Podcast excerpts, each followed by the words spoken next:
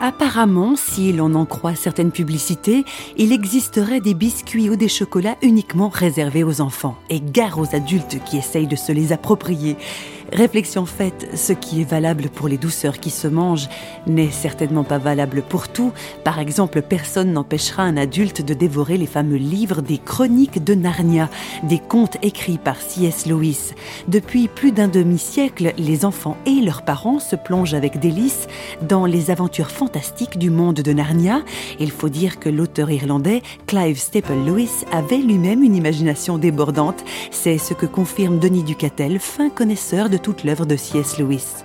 Dès son enfance, il s'est euh, passionné euh, pour tous les récits qui nourrissaient euh, son imagination, qui la stimulaient.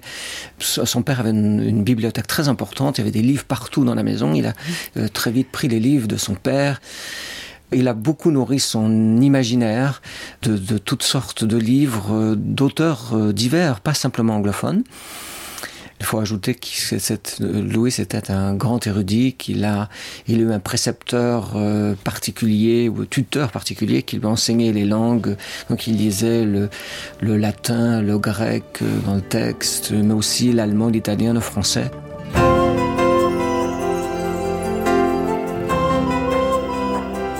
Alors comment se fait-il qu'un grand érudit comme lui, qui avait écrit bien d'autres ouvrages, se mette tout à coup à écrire des livres pour enfants? C'est probablement dû à sa rencontre avec euh, Tolkien qui, lui, voulait écrire euh, des récits de fiction davantage pour les adultes. Euh, je crois que son, son désir, c'était de toucher aussi le monde de l'enfance pas simplement de toucher l'imaginaire des enfants, mais aussi d'apporter un message. C'est assez clair dans les chroniques de Narnia. Ça n'était pas l'intrigue qui l'intéressait. Il avait donné beaucoup d'interviews et d'entretiens à la BBC euh, pour euh, défendre la foi, en tout cas présenter le, message de l'Évangile. il avait envie de faire la même chose aussi euh, avec les enfants.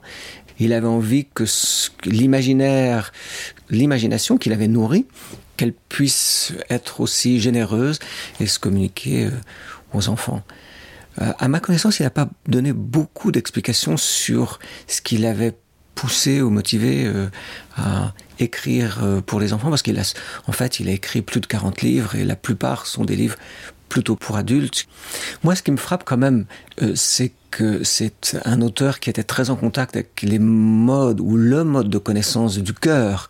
C'est vrai qu'on le présente beaucoup comme un érudit, c'était un professeur de littérature, quelqu'un qui avait un grand sens aussi de, de la logique, de l'argumentation, qui débattait beaucoup. Il avait cette capacité à convaincre à force d'arguments très euh, logiques, cohérents, mais en même temps, il était euh, très en contact avec euh, les voix du cœur, le, le, mode intuitif, imaginatif, créatif. Dès son enfance, il a euh, découvert ce mode de connaissance, cette façon d'appréhender la réalité par le cœur, qui était pour lui euh, une voie plus accessible à l'enfance.